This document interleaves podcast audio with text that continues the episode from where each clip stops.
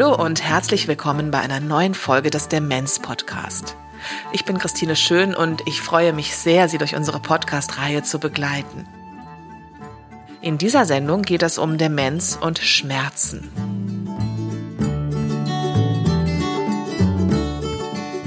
Der Podcast wird freundlicherweise gefördert von der IKK Südwest und der Veronika Stiftung. Er wird präsentiert vom Methoch 2 Verlag. Bevor wir mit der Sendung beginnen, hier eine kleine Werbung. Ein Tag im Garten, ein Ausflug in den Tierpark, geteilte Momente mit Kindern oder ein Nachmittag mit Hundewelpen. All dies löst positive Gefühle bei uns aus. Gefühle, die wir zum Beispiel beim Streicheln eines Hundes oder beim Graben im Garten hatten, sind stark in uns verankert. Diese Emotionen durch schöne Bilder hervorzurufen, das ist der Ansatz der Filme der Demenzaktivistin und Filmemacherin Sophie Rosentreter. Ihre Produktionsfirma Ilses Weite Welt macht Filme, die sich speziell an Menschen mit Demenz richten. Die DVDs mit den Titeln Hunde, unsere treuen Freunde, Unser schöner Garten oder Musik gemeinsam singen setzen genau hier an. Menschen mit Demenz und ihre Angehörigen können die Filme zusammen anschauen und sich von den Bildern und Geräuschen mitreißen lassen. Zusätzlich zu den Filmen gibt es Begleitbücher und Fotokarten zu denselben Themen. Mit diesen fällt es noch leichter, miteinander ins Gespräch zu kommen und schöne Momente gemeinsam zu genießen. Erhältlich unter www.methoch2-verlag.de und in der Buchhandlung Ihres Vertrauens.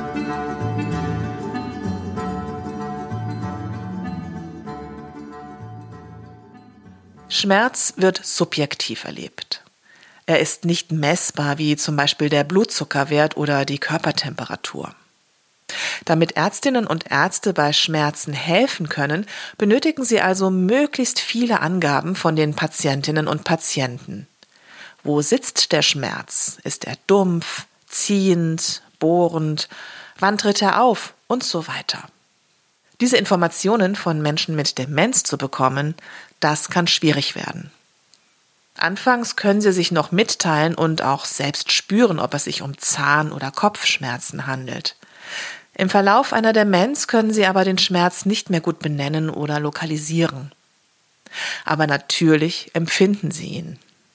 Helga Schneider-Schelte von der Deutschen Alzheimer Gesellschaft. Wenn ich Schmerzen habe, dann schreie ich laut und sage, ich habe Schmerzen hier und da und dort und kann es genau benennen. Und ich kann auch sagen, in der und der Stärke. Ich kann mir vielleicht sogar selber helfen, weil ich weiß, was ich tun muss, um Zahnschmerzen, Kopfschmerzen oder sonstige Schmerzen zu behandeln. Menschen mit Demenz. Früher dachte man, die empfinden den Schmerz nicht so sehr, aber neuere Forschungen haben das Gegenteil bewiesen. Also sie empfinden Schmerz, können es aber nicht zum Ausdruck bringen. Und sie können auch häufig nicht genau sagen, wo sie denn den Schmerz haben. Und manchmal verstehen sie auch das Wort Schmerz nicht mehr. Also wenn sie gefragt werden, haben sie Schmerzen, dann äh, können sie Nein sagen, aber das kann daran liegen, dass sie das Wort nicht mehr verstehen.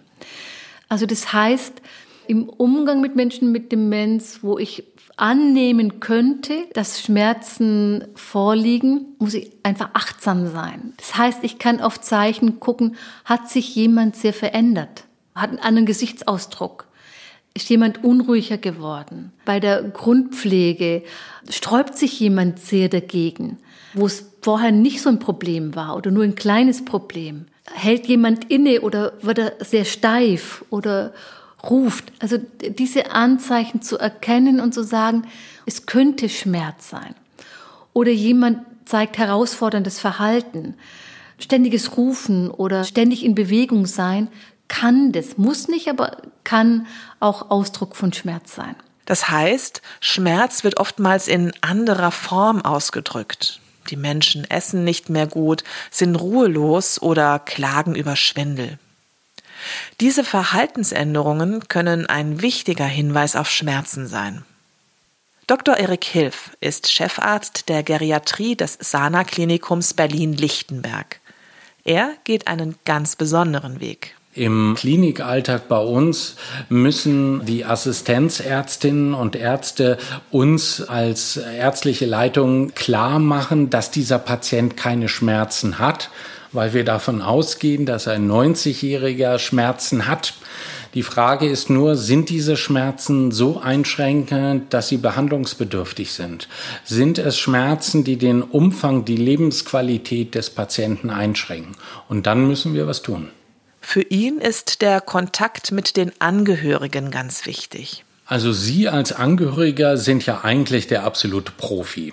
Sie kennen Ihren Angehörigen. Sie wissen, wie es ihm geht, wie er sich bewegt, wenn er gut drauf ist, wenn er sich bewegt, wenn er nicht so gut drauf ist. Und wenn Sie schon die Sorge haben, dass hier irgendetwas anders ist, dann geht bei Ihnen ja schon ein Alarmzeichen hoch.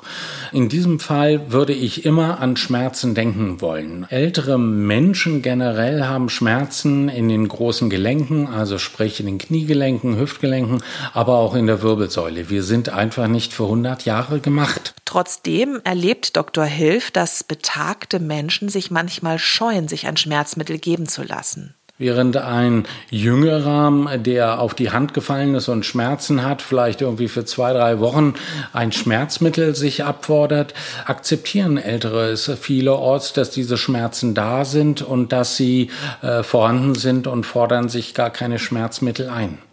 Und das ist eine Besonderheit, weil wir wollen natürlich, dass Patienten so weitgehend wie möglich schmerzfrei sind, weil wir wissen, dass ältere Patienten einen größeren Bewegungsumfang haben, eine größere Aktivität haben, wenn sie keine Schmerzen haben. Angehörige von Menschen mit Demenz können den behandelnden Ärztinnen und Ärzten helfen. Wenn jemand schon als jüngerer Mensch eine Arthrose hatte oder massiv unter Rückenschmerzen gelitten hat, sind das wertvolle Hinweise. Sie können als Angehöriger auch eine sogenannte Schmerzbiografie zusammenstellen, in der aufgeführt ist, mit welchen schmerzintensiven Krankheiten der oder die Betroffene im Laufe des Lebens schon zu tun hatte und welche Medikamente er oder sie dagegen genommen hat. Wenn die Selbstauskunft zu Schmerz nicht mehr möglich ist, kommt der Beobachtung durch Angehörige oder Fachpersonal eine entscheidende Rolle zu. Wir haben als äh, Geriater, Geriater sind Fachärzte für Altersmedizin, verschiedene Testverfahren, in denen wir äh, nach Symptomen gucken, die bei Patienten mit Demenz mit Schmerz vergesellschaftet sind. Das können körperliche Symptome sein, das kann die Herzfrequenz sein, das kann die Unruhe, die Agitation sein. Da kommen verschiedene Kriterien mit zum Zuge, so dass wir dann halt sagen, wenn wir dieses Testverfahren durchführen, wir äh, versuchen hier mal eine Schmerz Therapie durchzuführen. Und wenn mithilfe der Schmerztherapie dieser Patient ruhiger, entspannter, führbarer wird, dann ist äh, der richtige Weg eingeläutet. Eine Beobachtungsskala zur Beurteilung von Schmerzen bei Demenz ist die BEST-Skala. Dort werden Schmerzen in fünf Kategorien eingeteilt bzw. nach Verhaltensmerkmalen eingeschätzt. Das sind Atmung, Lautäußerung, Gesichtsausdruck, Körpersprache und Reaktion auf Trost. Einige Videos und eine Kurzanleitung zu diesem Instrument der Schmerzbeurteilung bei Menschen mit Demenz hat die Deutsche Schmerzgesellschaft kostenlos online gestellt. Die Links setzen wir Ihnen auf www.demenz-podcast.de unter diese Folge. Und im Anschluss an die Sendung haben wir Ihnen einige Beispiele zusammengestellt. Wir haben äh, verschiedene Werkzeuge im Krankenhaus, um damit eine Einschätzung äh, vorzunehmen. Aber das ist natürlich nur ein Werkzeug, um zu gucken, könnten Schmerzen hierfür verantwortlich sein.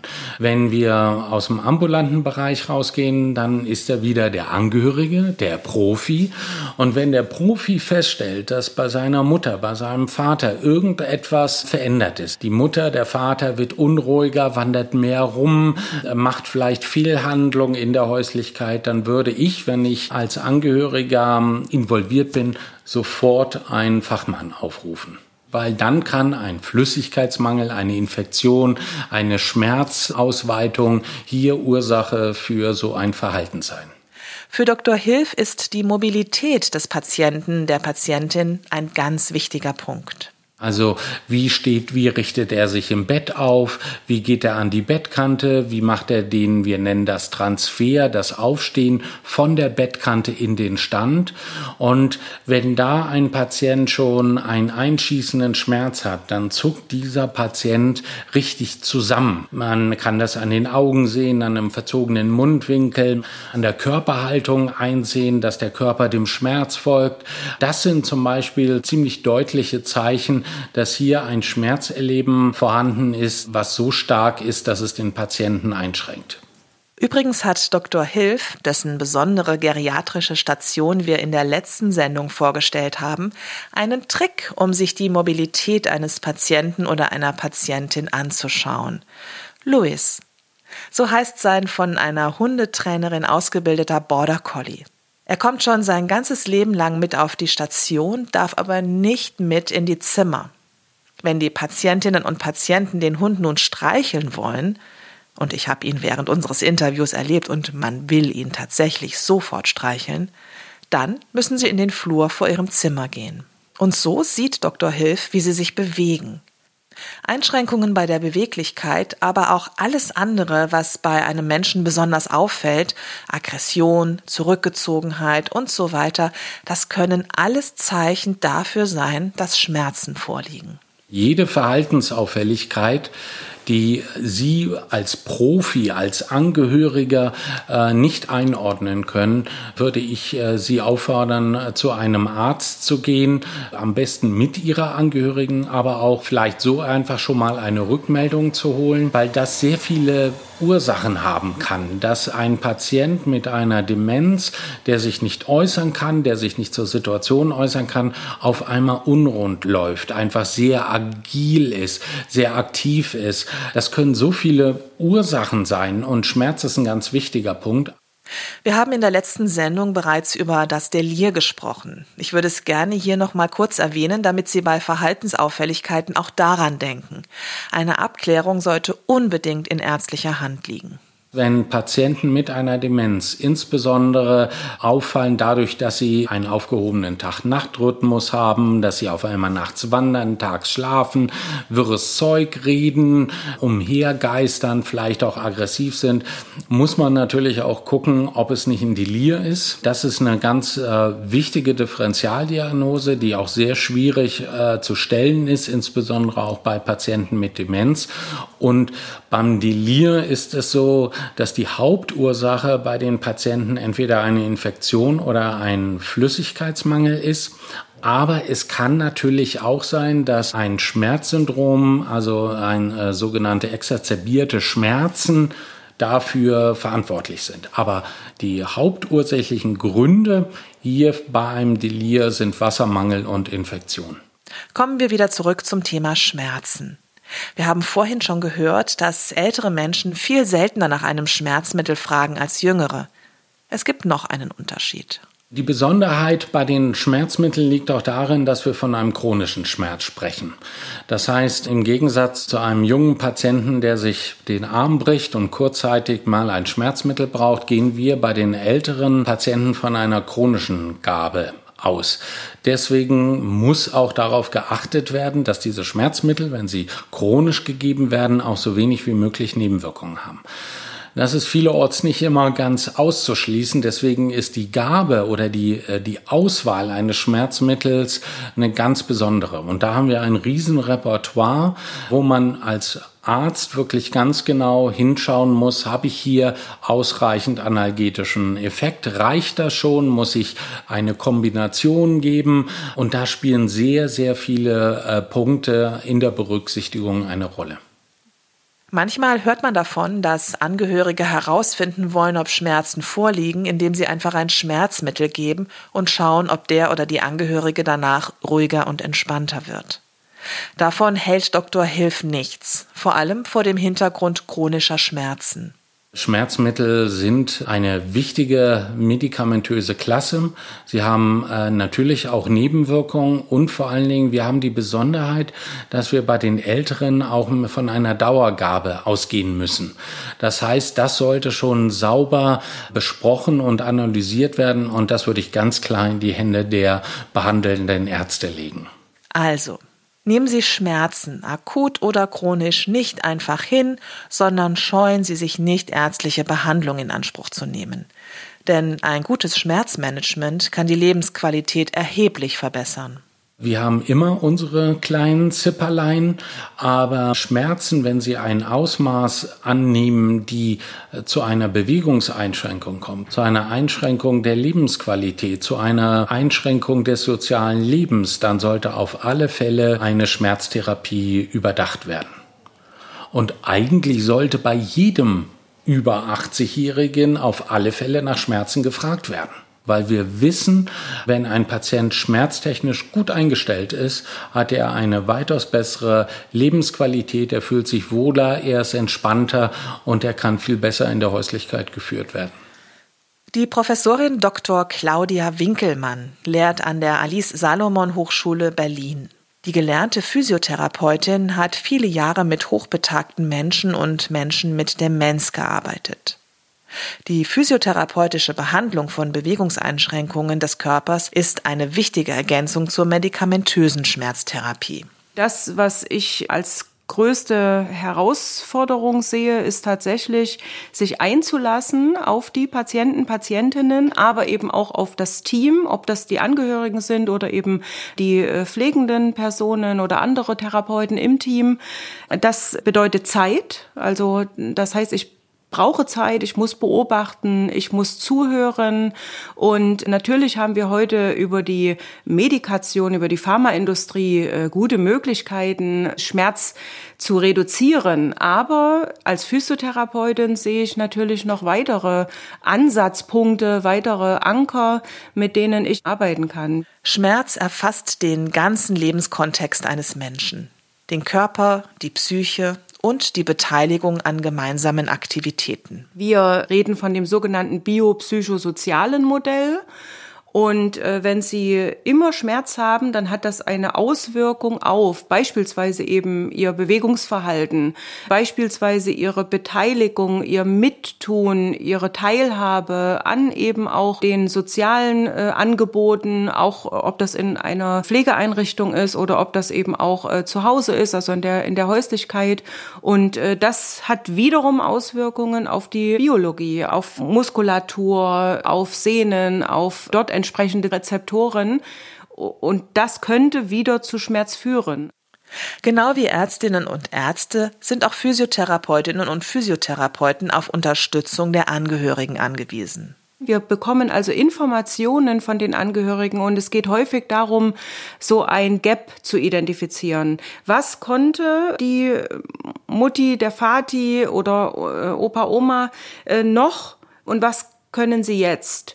Und aus dem identifizieren wir unter Umständen eben Bewegungseinschränkungen und sehen, mh, da schwillt beispielsweise auch der Fuß an, ja, so. Das linke Bein bewegt sich nicht mehr so mit, wie wir das erwartet haben oder wie es mal ging. Also können wir daraus schließen, aus, aus dem, was uns äh, gezeigt wird, körperlich, dass hier äh, durchaus ein Schmerzgeschehen sein könnte. Ja, also das heißt, wir schauen uns an den Verlauf.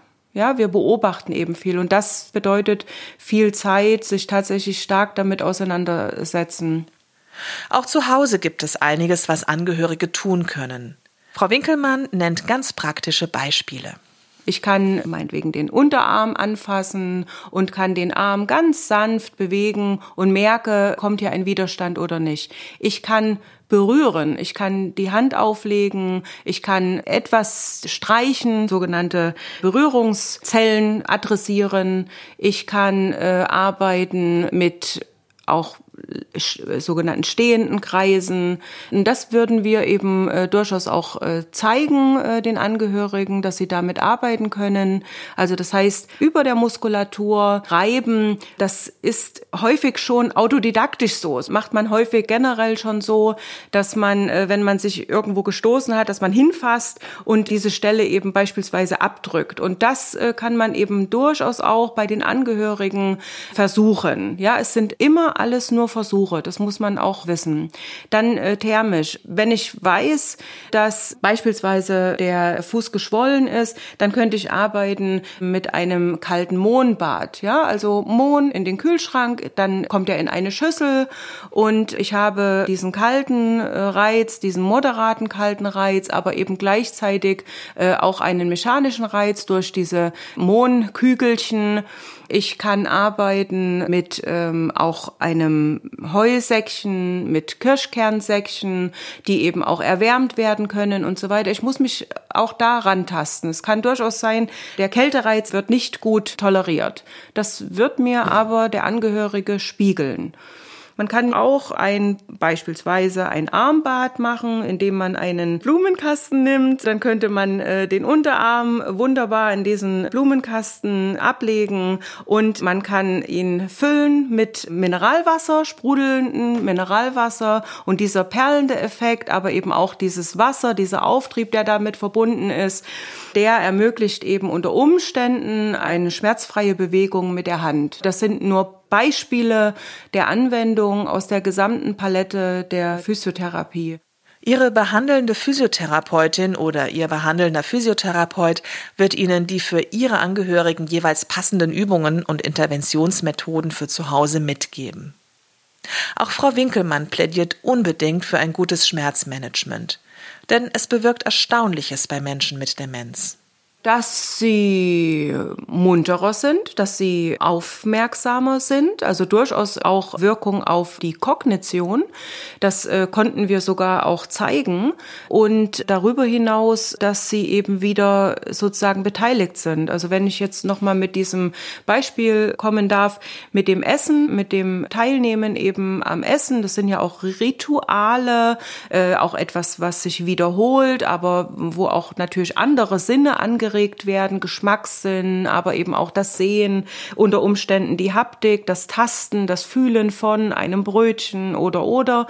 Wenn ich eben wieder teilnehmen kann, dann habe ich zumindest äh, die Möglichkeit, wieder integriert zu sein, bestimmte Dinge wieder zu erleben, mich äh, in dem Zusammenhang dann auch wieder zu äußern, unter Umständen eben ja auch äh, aus Erinnerungen oder Sequenzen der Erinnerung äh, die aber sehr, sehr wichtig sind. Auch für die Angehörigen, die dann wiederum darauf eingehen können, dann wieder anknüpfen können, in ein Gespräch durchaus äh, gehen können, sich einlassen können und sie erfahren das dann auch wieder als etwas Positives. Also es ist durchaus etwas Notwendiges, den Schmerz quasi auf den Grund zu gehen und möglichst eben zu reduzieren, generell.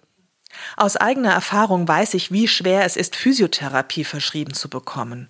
Und wenn man es mal geschafft hat, ist es fast unmöglich, eine Verlängerung zu kriegen. Das ist aber bei älteren Menschen oder Menschen mit chronischem Schmerz anders. Generell stellen Ärzte, Ärztinnen die sogenannte Heilmittelverordnung aus auf Physiotherapie und Ergotherapie. Im Zusammenhang mit Schmerz ist das äh, durchaus möglich und es ist sogar als eine Langfristverordnung möglich. Das heißt also, dieses äh, ständig äh, ja wieder den Arzt konsultieren und äh, eben nach sechs äh, Behandlungseinheiten schon die nächste Heilmittelverordnung zu benötigen. Hier gibt es eine gewisse Entlastung. Das äh, hat auch der Gesetzgeber erkannt, dass es eben sich bei bei Schmerz und bei Demenz eher äh, quasi um ein langfristiges Geschehen handelt und deshalb ist das in einer Langfristverordnung eben dann auch möglich. Trotzdem muss es genehmigt werden von der gesetzlichen Krankenversicherung, aber in aller Regel ist das äh, recht unkompliziert eben möglich. Ja, und Theoretisch ist es so, dass eben diese Leistungen auch nicht budgetiert werden, deshalb eben diese Langfristverordnung. Dennoch ist es eben wichtig, äh, dass man auch hier mit den Ärzten spricht und äh, eben gemeinsam überlegt, was ist äh, sinnvoll, welche Therapie kommt auch besonders an unter Umständen. Ja, ist das eben auch wichtig. Gerade eben auch bei Demenzpatienten ist eben auch so ein Bezug ganz wichtig. Also wenn das eben eine Physiotherapiepraxis oder eine Ergotherapiepraxis realisieren kann, dass eben immer eine Person kommt und äh, die eben durchaus auch eine gewisse ja, Nachhaltigkeit herstellt, dann ist das äh, natürlich sehr, sehr wichtig und sehr positiv. Zum Abschluss der Sendung noch ein Tipp von Helga Schneider-Schelte von der Deutschen Alzheimer Gesellschaft. Da die Schmerzeinschätzung in der Demenz eben immer schwieriger wird, rät sie, sich bei einer Demenzdiagnose möglichst direkt umfassend medizinisch durchchecken zu lassen. Also die Zähne zu sanieren, zum Augenarzt zu gehen, zum Ohrenarzt zu gehen. Ganz viele Menschen mit Demenz, äh, es fällt nicht auf, aber die sind schwerhörig. Und schwere Hörigkeit verstärkt die Demenz. Also sich wirklich durchchecken zu lassen, um eben vorbereitet zu sein.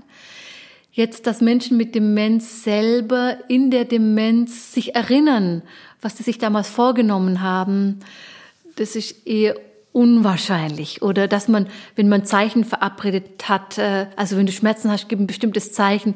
Ich glaube nicht daran, dass man sich in der Demenz daran erinnert. Aber wenn man vorher schon Schwachstellen kennt, und auch alles, was man weiß, oh ja, man müsste mal zum Zahnarzt, ist nicht auf die lange Bank schieben. Also das wirklich rechtzeitig zu machen, weil je früher ich das mache und je besser es Menschen mit Demenz verstehen, was da passiert, desto leichter ist es für alle Beteiligten. Liebe An- und Zugehörige von Menschen mit Demenz, ich hoffe, dass wir Ihnen ein paar Anregungen geben konnten, damit Ihre Angehörige oder Ihr Angehöriger möglichst wenig unter Schmerz leiden muss. Auf der Seite www.demenz-podcast.de finden Sie unter dieser Sendung weiterführende Links. Wenn wir in unserem Podcast bestimmte Themen angehen sollen, dann schreiben Sie uns eine Mail an demenzpodcast.med2-verlag.de. Wir freuen uns sehr über Ihre Vorschläge. Im Anschluss an die Sendung hören Sie noch ein paar Ausschnitte aus den Videos der Deutschen Schmerzgesellschaft zur Schmerzerfassung bei Menschen mit Demenz. Vielen Dank fürs Zuhören. Ich wünsche Ihnen alles Gute. Bis zum nächsten Mal. Tschüss, Ihre Christine Schön.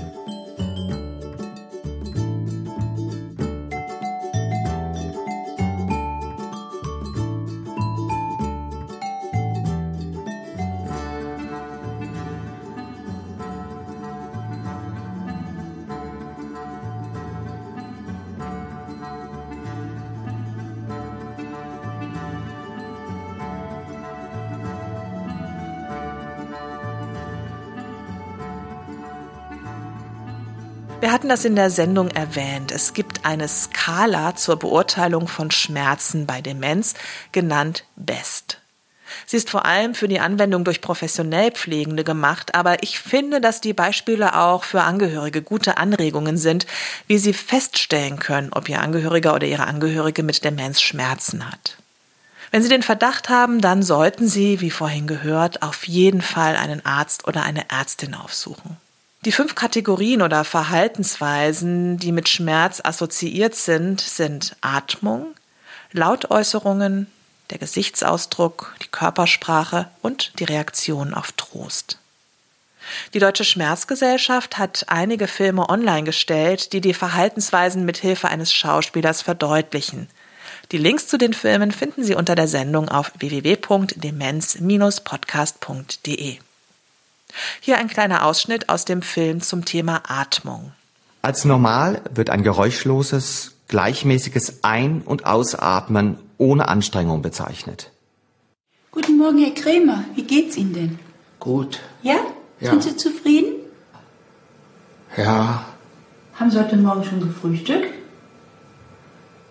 ja. Was gab's denn zum Frühstück? Kaffee, Brot, Butter, Marmelade, Marmelade. Denn Sie hatten sich doch Himbeermarmelade gewünscht. Gelegentlich angestrengtes Atmen ist charakterisiert durch gelegentliches Auftreten von anstrengenden, ermüdenden oder schweren Atemzügen.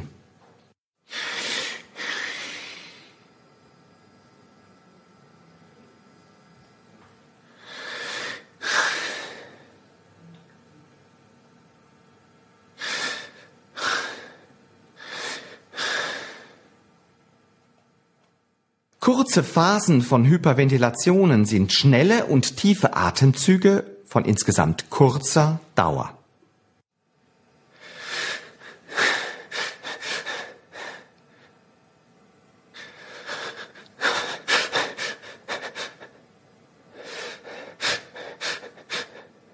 Lautstarkes, angestrengtes Atmen ist gekennzeichnet durch Geräusche beim Ein- und Ausatmen, die laut, gluckernd oder pfeifend sein können und anstrengend zu sein scheinen.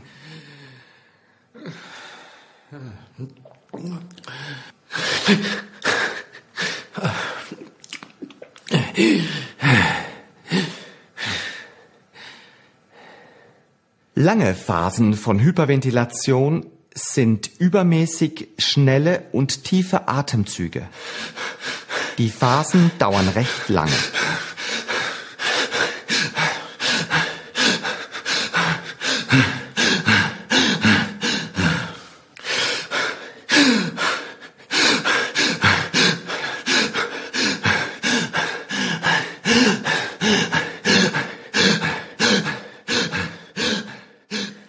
Ausschnitt aus dem Film zum Thema negative Lautäußerung. Unter Stöhnen ist Jammern oder vor sich hin murmeln, wie auch Klagen oder Schreien zu verstehen.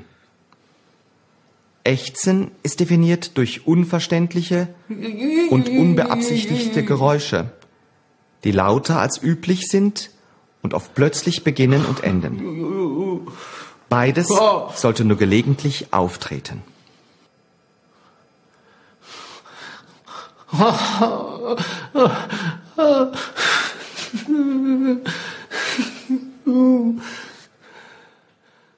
Sich leise, negativ oder missbilligend äußern ist gekennzeichnet durch leises Murren, Jammern, Fluchen oder Schimpfen mit einem klagenden, sarkastischen oder bissigen Unterton.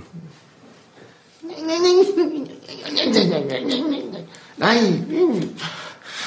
Nein.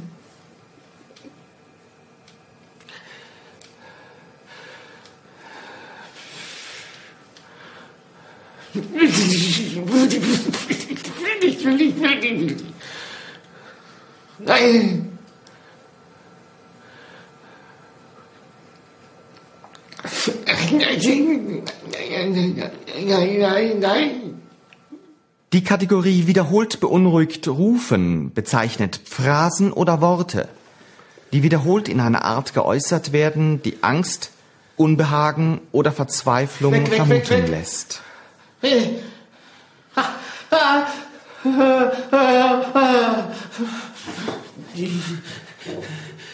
Hilfe, Hilfe, Hilfe.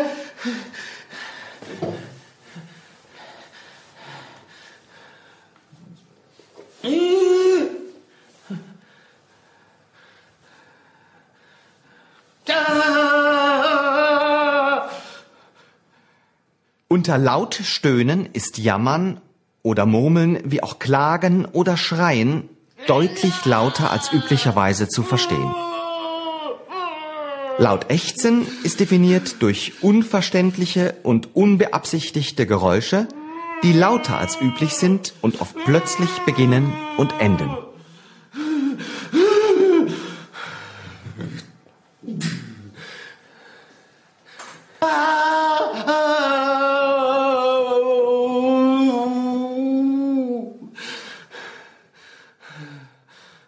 Trost ist eine weitere Kategorie. Bedarf die Dame oder der Herr Trost? Und wenn ja, wie reagiert er oder sie darauf? Ein auffälliges Verhalten kann unterbrochen werden, indem die Person angesprochen oder berührt wird. Die Unterbrechung des auffälligen Verhaltens dauert über die gesamte Phase der Zuwendung an. Die Person wirkt dabei sorglos. Geht